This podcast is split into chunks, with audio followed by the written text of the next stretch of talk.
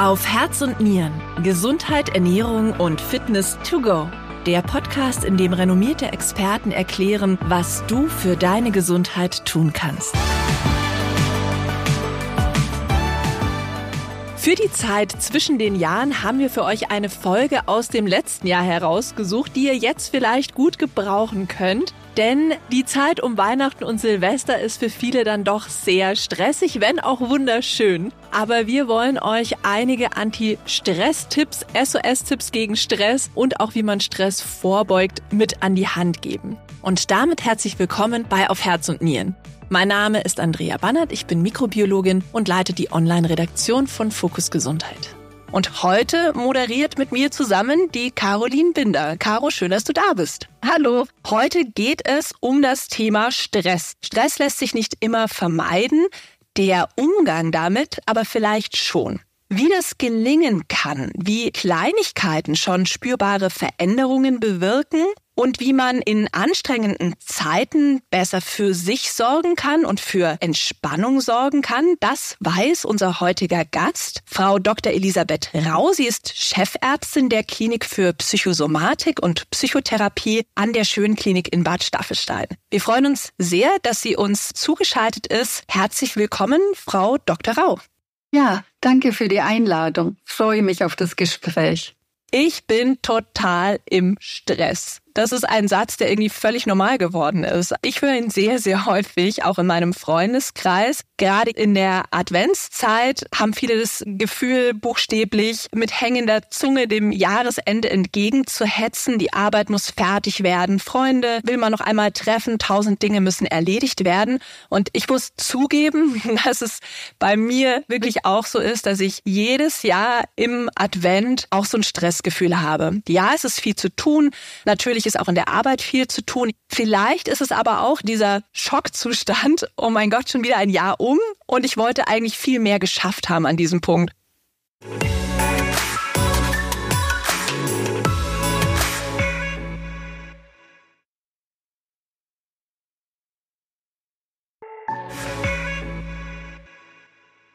Wieso empfinden wir dieses Stressgefühl? Liegt es tatsächlich vor allem an der eigenen Einstellung? Also machen wir uns dieses Stressgefühl praktisch selbst? Nein, das machen wir auf keinen Fall. Stressgefühl oder die Stressreaktion hat mehrere Komponenten und für ein paar sind wir verantwortlich, die können wir beeinflussen. Aber für viele Komponenten sind wir nicht verantwortlich. Das sind zum Beispiel die Auslöser, die kommen ja so auf uns zu, dann wie unsere Stressreaktion reguliert ist, ob wir sehr schnell in Stress kommen und wie lange wir brauchen, bis wir wieder runterkommen.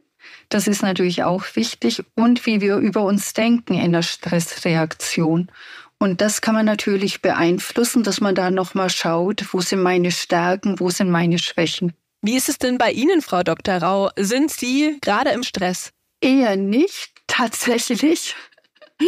Aber schon, weil ich natürlich das äh, sehr, äh, wie will ich sagen, reflektiert angehe und die Erfahrung gemacht habe, was soll ich jetzt nicht mehr tun? Und da habe ich gemerkt einfach, dass ich meinen Anspruch sehr nach unten gekurbelt habe, so dass ich merke, weniger ist mehr und ich versuche eher es einfach zu halten, um auch die Weihnachtsbegegnung, weil das ist ja das eigentlich, was dann auf uns zukommt, dass ich dann auch aufnahmefähig bin, überhaupt für Begegnungen.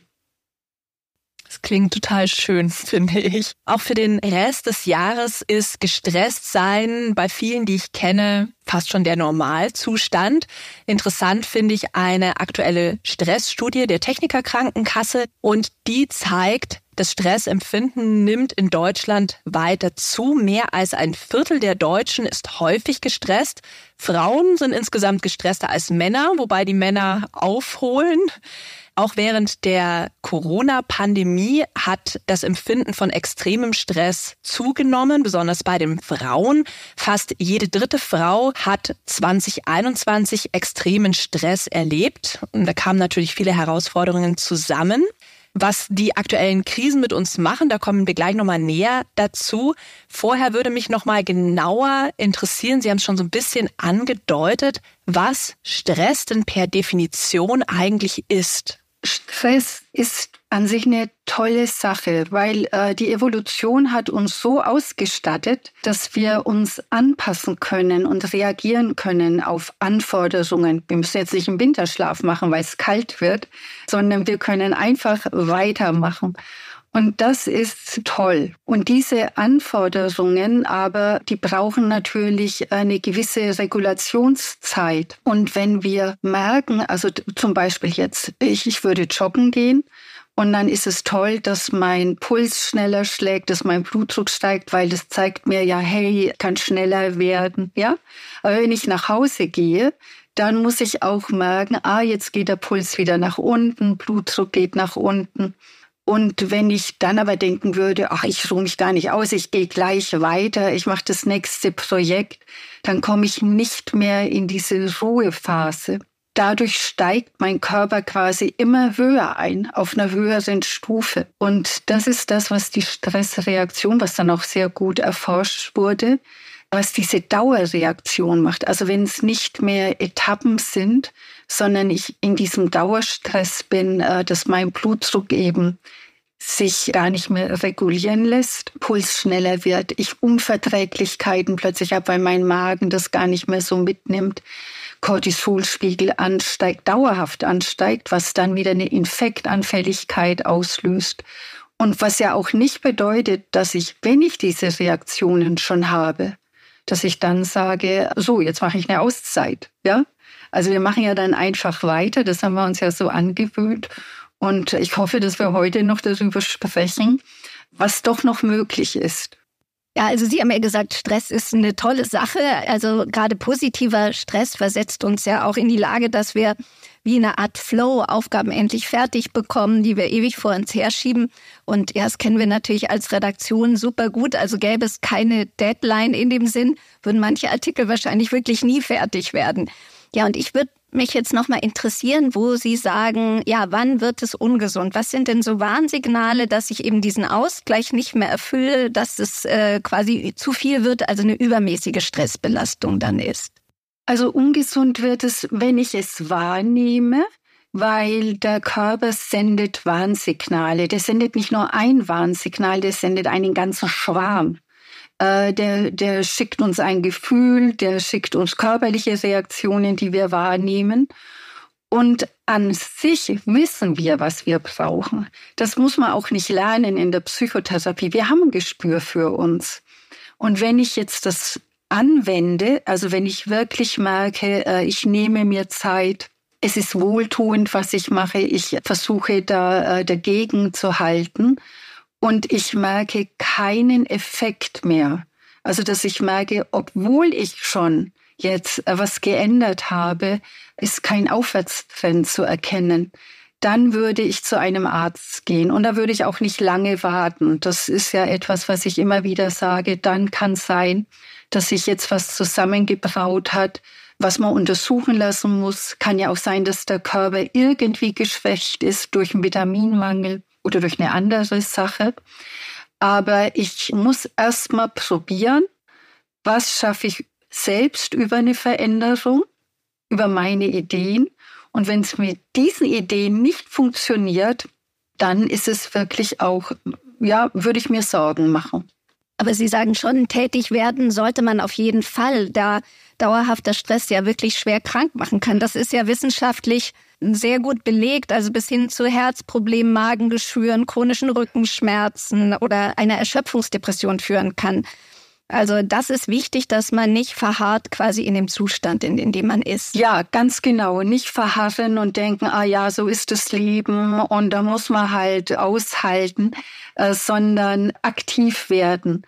Und was ich eben sagen wollte, aber auch wissen, man kann aktiv sein, man weiß mehr, als man glaubt. Aber wenn das nicht wirkt, unbedingt sich mit einem Experten besprechen. Da hätte ich eine kleine Rückfrage dazu, Frau Rau. Was ist denn die erste richtige Anlaufstelle für das Thema Stress? Kann ich da auch erstmal mit meinem Hausarzt oder meiner Hausärztin drüber sprechen oder sollte ich mich an einen Psychologen wenden? Ich sehe die erste Anlaufstelle als den Hausarzt. Also, dass ich denke, der kann mich auch erstmal nochmal untersuchen, der kann nochmal Labor untersuchen, weil das wäre mir schon wichtig, also dass man nicht gleich äh, so, so auf die Psychologie geht, die ist total wichtig und wird später der größte Hebel sein, den ich betätigen kann. Aber grundsätzlich soll ja erst ein Arzt es untersuchen. Frau Rau, jetzt haben Sie vorhin schon angedeutet, dass Menschen unterschiedlich mit Stress umgehen. Wir leben ja aktuell in für viele unbekannt rauen Zeiten. Eine Krise jagt die nächste.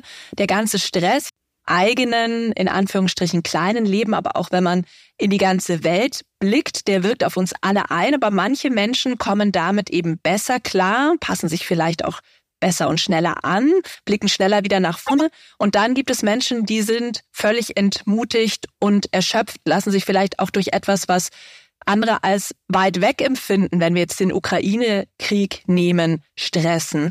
Woran liegt es denn, wie gut wir mit widrigen Gegebenheiten klarkommen, also wie stressresistent wir vielleicht auch sind? Also zum einen ist es auch Glückssache. Also die Resilienz äh, vergleiche ich ehrlich gesagt wie mit dem Bindegewebe. Der eine hat's, der andere nicht, ja.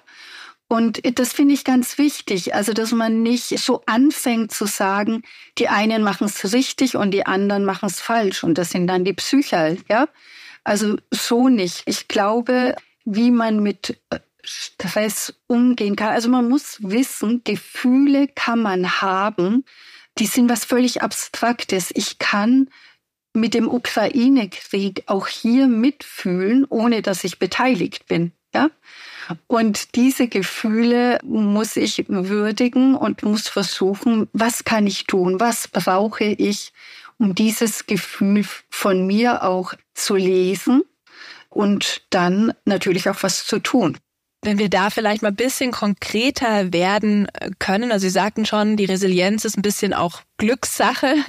Wenn ich jetzt vielleicht nicht die besten Voraussetzungen habe, also nicht so stressresistent bin, was kann ich denn beispielhaft ganz konkret tun, um stressige Situationen besser bewältigen zu können? Also wenn man nicht das Glück hat, ist die gute Nachricht, man kann es lernen. Es ist äh, sehr gut zu trainieren und das Wichtigste erstmal, ich muss es wahrnehmen. Was ist das, was mich stresst und welches Gefühl geht einher damit? Und das Gefühl, das will ich dann auch noch, da kommen wir vielleicht später nochmal darauf, noch besser lesen. Also welche Funktion wird mir jetzt mitgeteilt? Und dann kann ich meine Aufmerksamkeit lenken. Ich kann mich bewegen. Ich kann versuchen, mich selbst zu beruhigen. Das ist was ganz Wichtiges, was man lernen muss, dass man merkt, wie kann ich mich selbst beruhigen, wenn ich gestresst bin, weil es ist ja nicht immer gleich eine Lösung parat. Also, dass ich auch Überbrückungsstrategien entwickle, die äh, bei Stressreaktionen helfen. Frau Rau, neben sozialen und familiären Konflikten, auf die wir dann auch noch etwas näher zu sprechen kommen wollen, ist die Arbeit für viele ein Stressfaktor, ein großer. Die Top-Stressoren im Job sind laut der aktuellen TK-Stressstudie zu viel Arbeit, Termindruck und Hetze, auch Unterbrechungen und Störungen, Informationsüberflutung, auch schlechte Arbeitsbedingungen. Was macht das moderne Arbeitsleben denn mit uns? Also welche Erfahrungen berichten da vielleicht auch Ihre Patientinnen und Patienten? Also die häufigste Erfahrung, die Menschen ja damit machen, ist ein Ohnmachtsgefühl, ja, ein Hilflosigkeitserleben. Wie soll ich all das schaffen? Und diese Gefühle, muss ich sagen, höre ich nicht nur von Patienten, sondern auch von meinem ganzen Bekanntenkreis. Und wenn ich das jetzt merke, dass ich nicht die Einzige bin, die das erlebt, dann kann ich eine selbst mitfühlende Haltung einnehmen, weil es ist ja etwas, was ich gar nicht ändern kann. Und jetzt ist ja die Frage, wie gehe ich damit um? Tröste ich mich oder sage, ja, muss halt akzeptieren, also kannst abhaken. was eben nicht so gut ist, sondern dass man erstmal würdigt, was man eigentlich gerade alles aushalten muss und damit eine tröstende Haltung einnimmt und auch sich überlegt, wenn ich es nicht ändern kann, was ist eigentlich dann mein Wunsch? Also wie möchte ich damit umgehen können? Ich kann es vielleicht jetzt nicht, aber was wäre denn so mein Wunsch? Ist es mehr Gelassenheit oder ist es eher, dass ich den Mut habe, mir einen neuen Job zu suchen? Das wären eher so die Haltungen, die ich dann auch mit Patienten bespreche. So viel Arbeitsstress zu haben, dass das uns nicht gut tut, das kann ja jeder wirklich an sich selbst beobachten. Gefühlt ernährt man sich nur noch von Schokolade. Man bewegt sich nicht mehr, sitzt so festgetackert vielleicht vor seinem Rechner, rennt geradezu mit einem Tunnelblick durch die Gegend und wird fast schon so ein bisschen zu einem Zombie, der nichts mehr spürt oder die Welt gar nicht mehr so richtig wahrnimmt. Aber das wissen wir und wir landen doch immer wieder in so ähnlichen Situationen, in denen wir die Arbeit irgendwie über alles stellen. Und ich habe das jetzt erst ganz kurz vor unserem Gespräch wieder selbst äh, erlebt. Ich hatte eine kranke Tochter zu Hause mit Fieber. Es war total viel zu tun. Und ich habe mich einfach, um das irgendwie zu schaffen, und ich wollte die Arbeit ja auch gut schaffen, habe ich mich deswegen jeden Tag um fünf aus dem Bett, also wirklich gequält.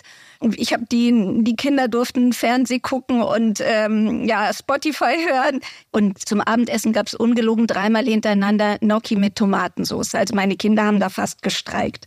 Und ich frage mich, wie lässt sich erklären, dass wir so oft über unsere persönlichen Grenzen hinausgehen? Und ich sehe ja auch, dass es mir nicht gut tut, dass es der ganzen Familie nicht gut tut. Aber was, was treibt mich dazu an? Also zum einen gehen wir über unsere Grenzen hinaus, weil wir es können. Das muss man wissen.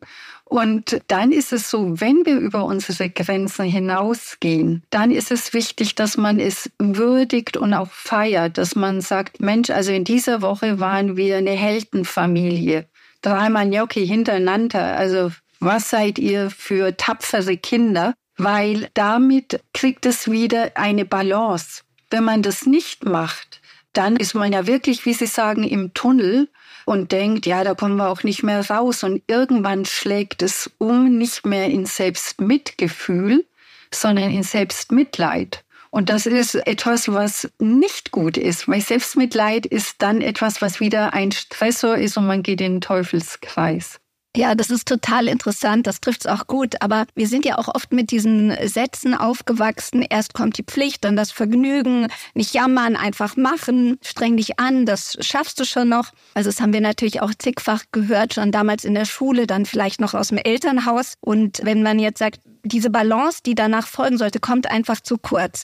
Wo lässt sich denn da ansetzen, um diesen Mustern, dass immer die Arbeit quasi den Vorrang hat, um da rauszukommen? Die Sätze gar nicht so äh, kritisch sehen, weil erst die Arbeit, dann das Vergnügen, dann aber wirklich Vergnügen. Ja, also so ist es ja nur mit einem Ohr hingehört und nicht jammern, machen, sondern ja machen. Ich hab's gemacht. Punkt. Pause jetzt nochmal sich klar machen, was man schafft. Das sind ja enorme Stärken, die man kennenlernt von sich. Die Perfektionisten zum Beispiel hassen es zu feiern. Der Sieg wird eingeloggt und dann weitermachen, nächstes Projekt. Das ist etwas, was eigentlich das Problem ist. Wenn man sagt, ich arbeite hart, aber wir feiern dann auch, wir freuen uns darüber und jetzt kommt mal die Pause, ist das völlig in Ordnung. Kann man stolz darauf sein, dass man so ist. Da ertappe ich mich manchmal auch selber, dass ich eigentlich auf etwas ganz lange hinarbeite und dann dieser Effekt, von dem ich manchmal eigentlich so ein bisschen geträumt habe, dass ich mich dann so total freue und es ganz groß feiere, dann gar nicht so eintritt. Aber den muss man sich wahrscheinlich einfach nehmen, diesen Moment. Den muss man sich nehmen und man muss sich Zeit geben, also dass man also das wirken lässt. Ich habe manchmal das Gefühl, dass sich in den Generationen ein bisschen was ändert. Man liest ja von den Millennials, dass wenn sie einen neuen Job annehmen, das hört man von Personalverantwortlichen, dass sie zum Beispiel nur zusagen, wenn eine Vier-Tage-Woche möglich ist. Und man denkt, wow, jemand, der ganz jung anfängt, möchte gleich nur mit 80 Prozent einsteigen. Oder zum Beispiel auch, dass sie von Anfang an fordern, dass Homeoffice möglich sein soll. Ist das auch Ihre Beobachtung, dass sich da in den Generationen tatsächlich etwas verändert und werden diese jüngeren Generationen vielleicht dann wirklich eine bessere Work-Life-Balance mit dieser Einstellung hinbekommen und dadurch vielleicht sogar langfristig gesünder bleiben? Ich sehe auch, dass die Generationen sich da neu aufstellen und ich finde das ganz klasse. Ich sage Respekt. Gut, dass ihr das jetzt schon macht. Habt was gelernt von den Fehlern der anderen. Das finde ich sehr gut. Und es das heißt aber nicht, dass es der Garantieschein ist für eine bessere Work-Life-Balance. Wir kommen jetzt mal noch zu anderen Stressoren als der Arbeit. Ich stelle immer wieder fest, dass mich unaufgelöste Situationen stressen, wenn einfach etwas ungeklärt ist. Und ich falle dann oft auch in eine Grübelspirale, die mich unglaublich viel Zeit kostet. Also ich denke das Thema die ganze Zeit durch, aber ich gehe nicht an die Quelle. Manche Sachen lassen sich vielleicht auch einfach nicht sofort klären. Haben Sie einen Tipp, wie man mit so einem Stressor umgehen kann? Ich übe zum Beispiel, wenn jemand so in der Krübelschleife ist, ein Patient vielleicht einen Beziehungskonflikt hat und denkt, ich möchte das mal loswerden, ich möchte das mal sagen. Aber es ist ja nicht immer das Gegenüber auf Empfang, wenn man selbst das Bedürfnis hat, so dass ich eigentlich anfange zu üben, was wäre, wenn Sie das nie aussprechen könnten, wenn Sie es nicht lösen könnten. Was wäre dann eigentlich das Gefühl? Und was würden Sie mit diesem Gefühl machen? Wie würden Sie damit umgehen? Es ist wirklich, also das hat sowohl in meinem Leben, aber ich merke auch so in der Arbeit mit dem Patienten einen riesen Unterschied gemacht, als ich gemerkt hatte, dass sich trösten können so unheimlich wichtig ist. Also, dass man merkt, das ist nicht veränderbar. Du kannst es nicht beeinflussen. Also erstmal Worst Case. Bin ich auf diese Situation vorbereitet? Und wenn ich das dann geübt habe und ich weiß, aha, okay, jetzt kann eigentlich nichts mehr passieren, dann fange ich an, das Gespräch vorzubereiten. Weil in der Regel ist der andere dann auch nicht mehr so unter Druck, nicht mehr so in diesem Tunnel, so Appell, das muss jetzt rüberkommen, sondern er ist ja entspannt, selbst wenn ich es nicht an den Mann bringe oder an die Frau, dann weiß ich, dass ich auch damit zurechtkäme. Ja, ich hätte jetzt noch mal eine Frage zum Familienstress, also den man vielleicht ja auch hoffentlich verändern kann. Ich habe drei Töchter, einen Mann, wir arbeiten relativ viel und versuchen natürlich dieses Leben drumherum möglichst gut zu planen, das schon aber es ist eben einfach auf Kante genäht. Wir haben lauter Bälle in der Luft und sobald etwas Unvorhergesehenes passiert und wir sind ja fünf, das tut es natürlich dann fast ständig, dann schnellt der Stresspegel bei uns also enorm hoch, vor allem halt bei uns Eltern. Wir haben dann mit den Kindern nicht so viel Geduld, für sie natürlich vielleicht noch weniger Zeit und die werden im Gegenzug dann auch nochmal fordern da und ja, man merkt einfach, dass sie unzufrieden sind. Es ist wie so eine ungute Spirale für uns alle. Und ich frage mich eben, was hilft in diesen Momenten, wenn wir oder dann alle auch so ein bisschen angespannt sind und wie kann man gerade diese Übergänge zwischen Arbeit und Familienzeit schaffen? Wie könnten wir damit besser umgehen?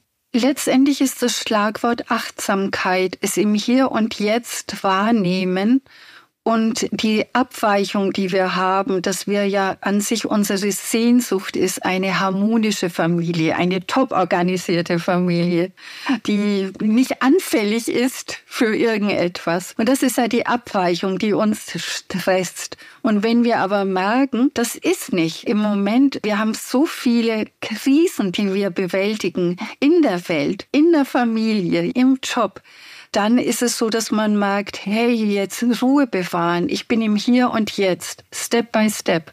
Was ist der nächste Schritt? Ah, ich muss organisieren, wer Kind eins, zwei, drei abholt oder wie auch immer. Also uns verabschieden von diesem täglichen Abgleich. Was ist eigentlich meine Idealvorstellung und was ist die Ist-Situation?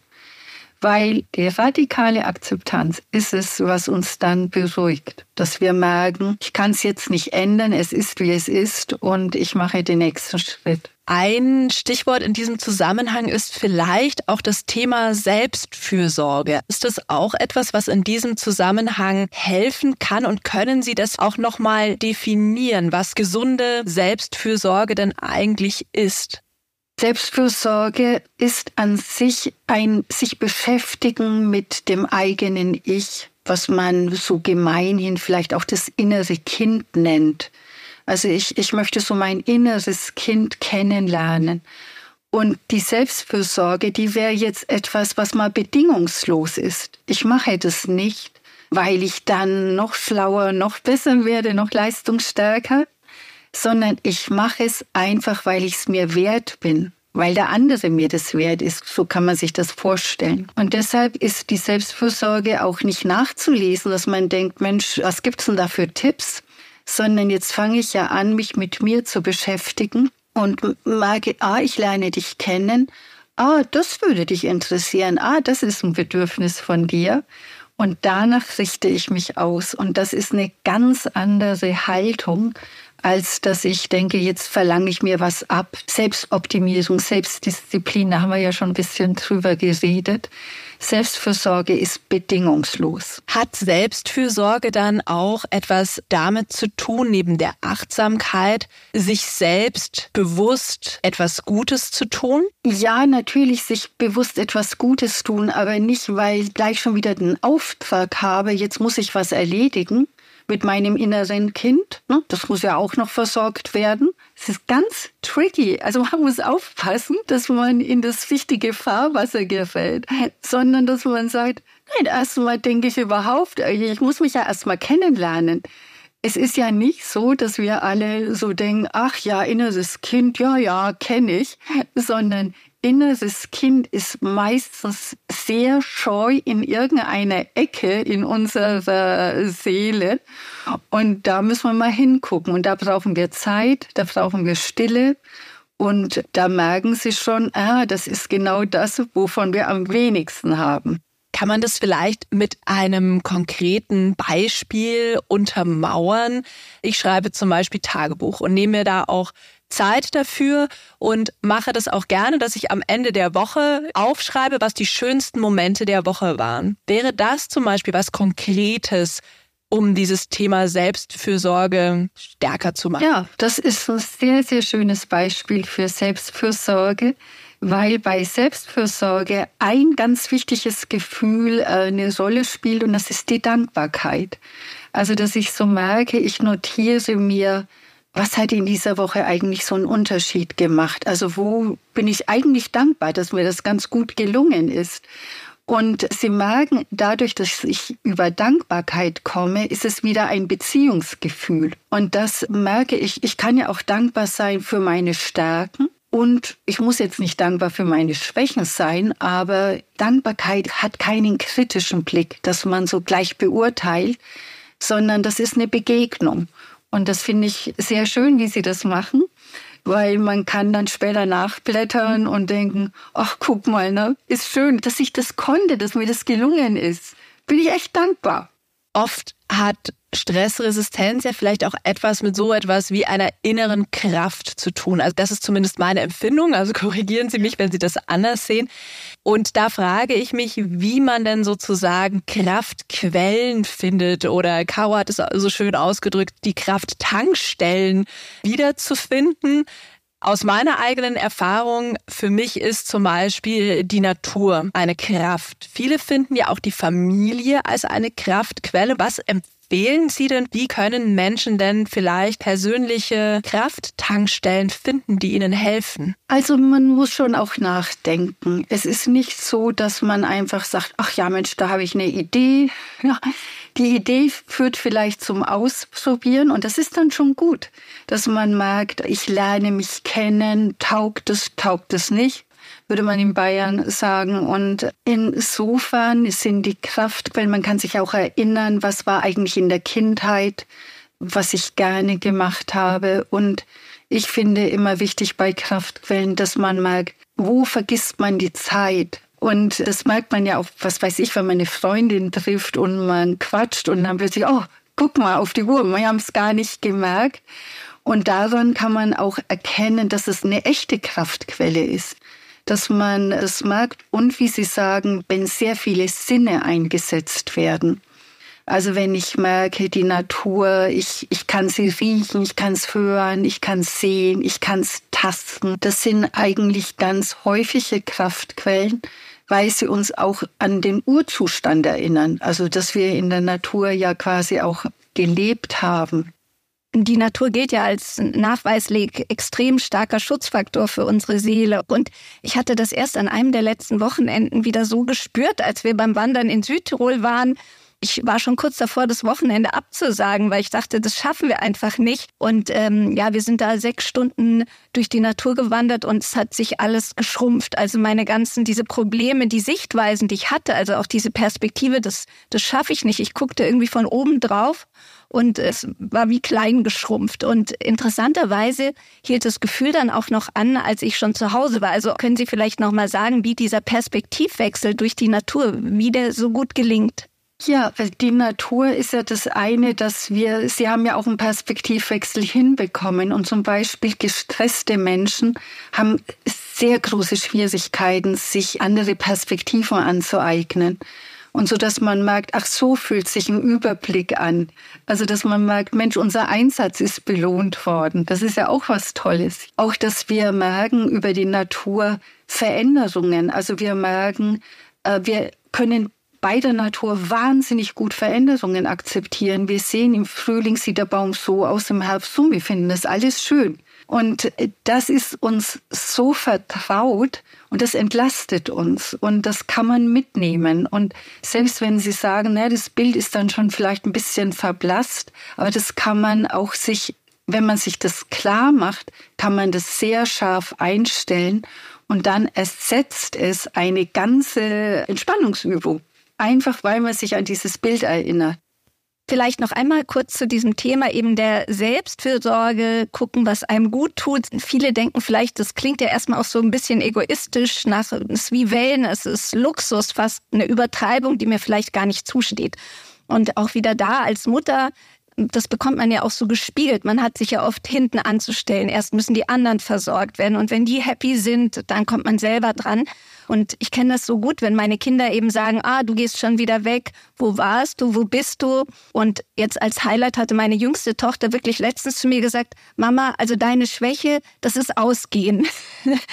und das macht einfach was mit einem. Also man lässt dann Sachen einfach oft bleiben, obwohl man ja Lust drauf hätte. Und klar, ich muss das alles verbinden, das weiß ich schon auch. Aber wie kann es dennoch gelingen, dass man sich ohne schlechtes Gewissen eben mit einem selbstverständlichen Ansatz einfach auch diese Zeit für sich, für sich ganz allein auch nehmen kann? Also ohne schlechtes Gewissen, das geht eigentlich nicht. Also das ist, so wie ich gesagt habe, das ist ein Sehnsuchtszustand, dass man denkt, Mensch, wäre das schön, wenn wir das alles so verbinden könnten das geht eigentlich nicht. Schuldgefühle sind häufig in einem Spannungsfeld, dass man so merkt, also was ist die Funktion von Schuldgefühlen?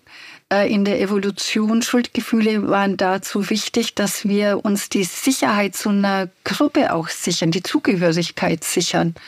Und wenn man dann merkt, oh, welche Gruppen sind jetzt wichtig für mich, dann merken sie ja, dass sie im Dilemma sind, weil wahrscheinlich sind äh, ihre Freundschaften wichtig, aber ihre Familie ist auch wichtig. Man kann aber auch das Schuldgefühl dazu nutzen, sich einfach mal zu hinterfragen. Ich mache mal eine Bestandsaufnahme. Wie viele Gruppen sind es denn wirklich? Und sind die alle wirklich so wichtig, wichtig? Weil damit könnte man vielleicht Schuldgefühle reduzieren. Also, dass man merkt, ich muss mir das nicht ständig warm halten und auf Signalebene, dass es darum geht, dass ich Zugehörigkeit mir wünschen würde. Gibt es eigentlich so etwas wie SOS-Tricks, die uns helfen können, in Stresssituationen eben schnell aus dieser ja, Alarmbereitschaft oder aus diesem Tunnelblick auszubrechen? Ja, also die gibt es. Zum Beispiel ein SOS-Trick, den ich sehr häufig anwende. Ich sage jetzt mal so meine Hauptstrategien, dass man unbedingt sich im Zimmer umschaut und guckt, was kann ich zählen. Und wenn es die Blätter der Büropflanze sind, ob es die Lamellen sind, äh, ob es die Stuhlbeine sind, die Knöpfe, der Leute. Also zählen, zählen, zählen. Und ich habe wirklich schon alles gezählt. Das andere ist, wenn man merkt, ah, man ist in der Konferenz vielleicht und es sind Konflikte und man merkt, oh, ich gerate in eine Wut oder in, in so eine Anspannung, dann ist ein sehr guter SOS-Trick Gemeinsamkeiten, sich sofort Gemeinsamkeiten überlegen, und zwar drei Stück mit dem Gegenüber, dass man merkt, was verbindet uns. Man muss gar nicht so groß nachdenken, sondern das kann sein, ah, wir sind in einem Raum, wir haben beide schwarze Schuhe an. Also simple Sachen. Man kann auch, das ist bei Menschen, die sehr intensive Gefühle haben, die arbeiten sehr viel mit, zum Beispiel mit Ammoniak. Also das Riechfläschchen. Früher sind ja die Frauen in Ohnmacht gefallen. Jetzt lächeln wir es einfach weg und machen False Display, dass wir sagen, ich lasse mir das jetzt nicht anmerken. Und dann würde ich empfehlen, immer das Lieblingsparfum in der Tasche zu haben, kurz mal rausgehen, also quasi sich das Parfum auftragen, abatmen und zurückgehen und weiter lächeln. Ich finde das so spannend, wie Gerüche uns beeinflussen. Ich habe auch gelernt, dass das Geruchszentrum im Gehirn nahe am emotionalen Zentrum liegt. Ja, und das mit dem Parfüm finde ich einen ganz tollen Tipp. Eine Frage noch zu den SOS-Tricks. Viele schwören ja auf bestimmte Entspannungstechniken. Progressive Muskelentspannung. Manche gehen dann auch eher in so Bewegungstechniken, Yoga, Pilates. Inwieweit kann das denn helfen, um Stressgefühle oder Stresssituationen zu reduzieren? Also das ist super. Also das ist natürlich, dass jeder Patient oder jeder Mensch das können soll. Und äh, es ist aber nur eine Prävention. Ich muss das täglich üben und es macht mich vielleicht nicht so durchlässig für Stress, aber in der Stresssituation, wenn ich sehr, sehr trainiert bin, also dann muss ich schon wirklich also gut sein, dann kann ich das auch noch einsetzen. Aber ich sage jetzt mal, der normale Mensch kann es dann nicht mehr, das hilft dann nicht mehr, wenn er schon in der Hochanspannung ist. Und auch wenn man merkt, man ist in der Hochanspannung und man würde jetzt eine Entspannung sich anhören, macht es eher aggressiv, weil man merkt, ja, also jetzt, hier ist das Beruhigende, das ist nicht synchron zu dem, was ich erlebe. Deshalb Entspannung zu Hause, wenn man das üben kann, das ist wie Zähneputzen. Es hilft nur, wenn man es wirklich regelmäßig macht. Und dann hilft es, aber in der Hochanspannung eher nicht. Alles klar. Manche sagen auch, ich muss mich entspannen, ich muss jetzt mal, brauche eine Auszeit, ich muss chillen und dann ist gemeint, ich lege mich daheim auf die Couch, gucke Netflix. Ist das wirklich etwas, mit dem man gut abschalten kann und das auch Stress reduzieren kann? Naja, also abschalten ist es auf jeden Fall. Das muss man sagen. Und das ist auch okay. Es geht nicht darum, wenn die Entspannung quasi auch noch auf einer To-Do-Liste steht. Dann ist es kontraproduktiv. Es wäre aber wichtig, dass man merkt, es ist nicht entspannend, sondern ich habe halt jetzt einfach mal abgeschalten. Und jetzt wäre es wichtig, dass derjenige, wenn er merkt, ich möchte aber auch mal entspannen, ich möchte nicht nur abschalten, dann kann er es leider nur über Unterschiedsbildung lernen. Dann merkt man, was ist besser für mich, ein Waldspaziergang oder ist es Netflix schauen? Und das wird man am besten merken beim Schlafen.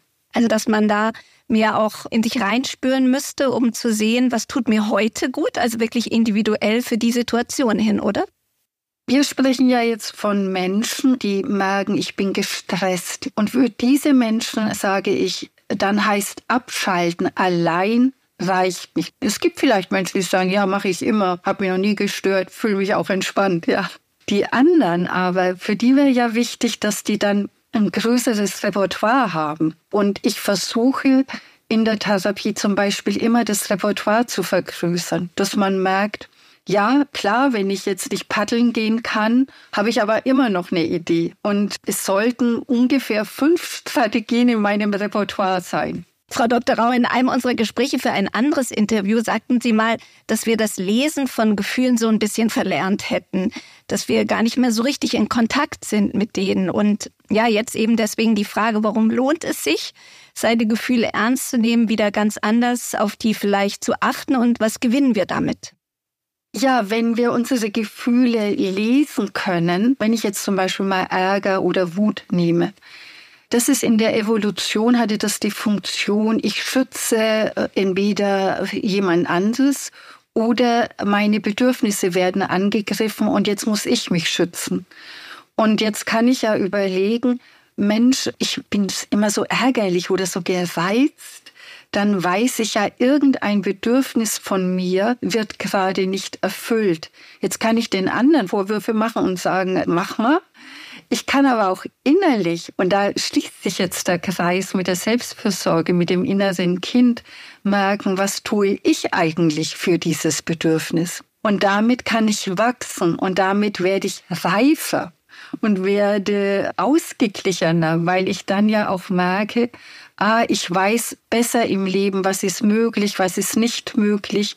Und so wäre ja auch ein Idealzustand, dass wir mit dem Alter auch weiser werden, ja, und reifer werden und dann merken, wir strahlen wieder so eine Ruhe aus, auch für die anderen, die uns am Herzen liegen so Empfindungen und, oder wie wir uns fühlen, das weist ja auch auf Gefühle hin. Und ich habe als Vorbereitung für diesen Podcast eine kleine Umfrage gemacht unter meinen Freundinnen, einfach ja, wie, wie gestresst seid ihr? Wie fühlt sich der Stress für euch an?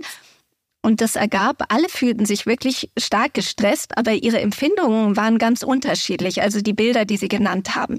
Eine erzählte zum Beispiel, sie würde immer um halb fünf in der Früh aufwachen vor dem Wecker mit Herzklopfen. Eine andere fühlte sich wie in einer Art Klammer eingespannt, wo sie sich kaum mehr bewegen könnte.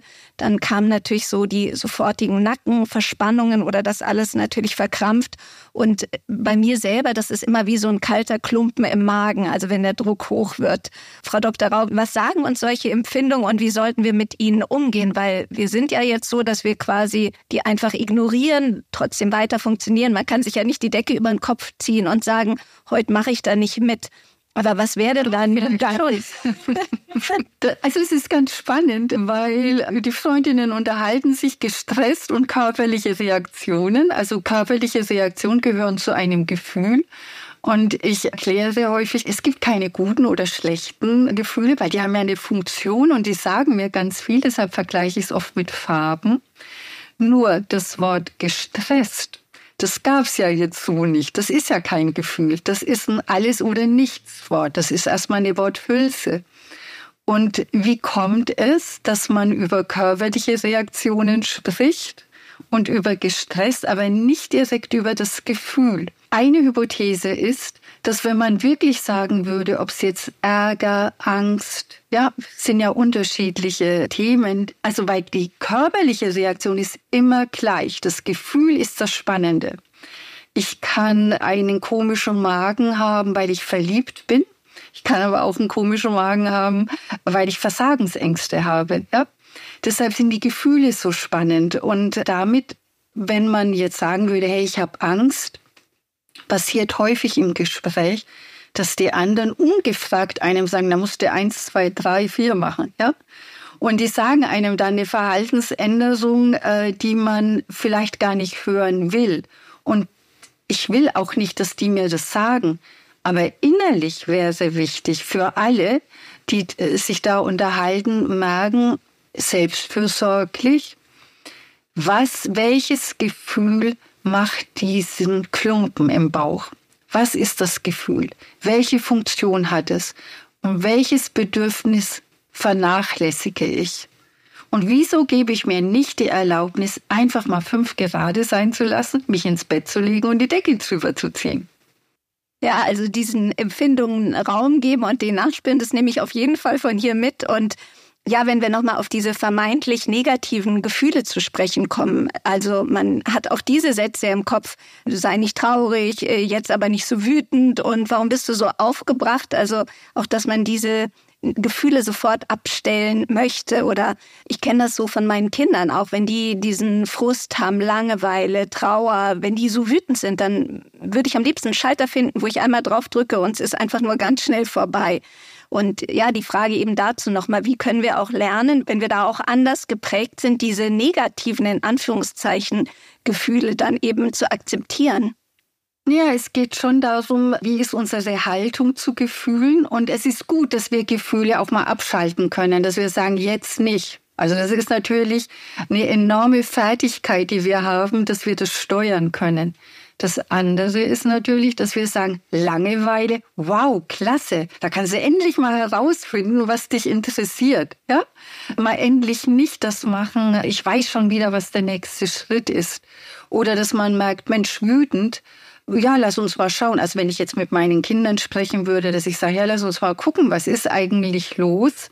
Aber auch dazu bräuchte ich Zeit. Und wenn ich natürlich merke, im Moment ist das nicht, es ist unrealistisch, dann wäre zumindest wichtig, dass ich die Gefühle erlaube. Aber was ich immer wieder erlebe, perfektionistische äh, Menschen haben so diese Botschaft mitbekommen, gar nicht so sei so diszipliniert, sondern sei glücklich. Ich erwarte, dass du ein glückliches Leben führst, dass dein Leben gelingt. Ja, immer lächeln. Und das ist etwas, da würde ich vorsichtig sein. Also das, Sie wissen ja, okay, bei uns in der Familie geht's bunt zu. Und das wäre ja eine Bereicherung.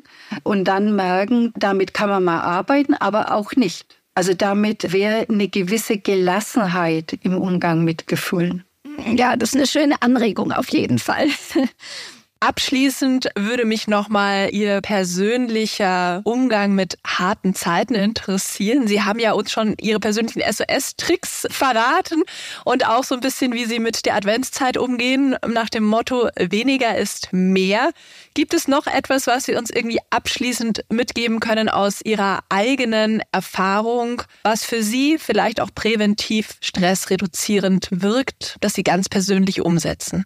Ja, also was ich ganz persönlich umsetze und was mein Leben auch wirklich verändert hat, das habe ich ja schon gesagt, äh, sich trösten können, äh, merken, es gibt doch vieles im Leben, was man akzeptieren muss, was man nicht ändern kann. Und ich muss keine Lösungsfabrikantin sein, ja, die immer wieder versucht, es über Lösungen zu verändern. Und da gibt es eine sehr schöne Affirmationstechnik, mit der ich arbeite. Und das andere ist, dass ich Waldbaden für mich entdeckt habe. Und da ist meine absolute Lieblingsübung. Also bevor man in den Wald eintritt, legt man all die Sorgen an der Baumgarderobe am Anfang ab. Und ich liebe es. Ich gehe da hin und da hänge ich aber wirklich alles hin. Und dann steige ich in den Wald ein und komischerweise führt mein Weg nie zurück, sodass ich die Sachen wieder mitnehme. Das ist ein sehr schönes ja, Ritual oder Übung, wie Sie es genannt haben. Frau Rau, ich möchte mich an dieser Stelle ganz herzlich bei Ihnen bedanken für das sehr, sehr spannende Gespräch, für die vielen spannenden Tipps, die wir bekommen haben. Ja, ich möchte mich auch noch mal ganz herzlich bei Ihnen bedanken, dass Sie Gast heute bei uns im Podcast waren. Ich bedanke mich auch für das nette Gespräch. Und wer Klatsch und Tratsch liebt und gerne mitreden möchte, der sollte unbedingt immer donnerstags bei Bunte Menschen reinhören. Da gibt's die aktuellsten Stories und Ereignisse aus der Welt der Promis, Royals, Reichen und Schönen. Und manchmal geht es natürlich auch um Beauty und Schönheit und um Gesundheit. Bunte Menschen gibt es jeden Donnerstag neu. Wir hören uns dann im neuen Jahr mit einer frischen Folge. Bis dahin wünschen wir euch eine erholsame Zeit, einen guten Rutsch und Bleibt gesund.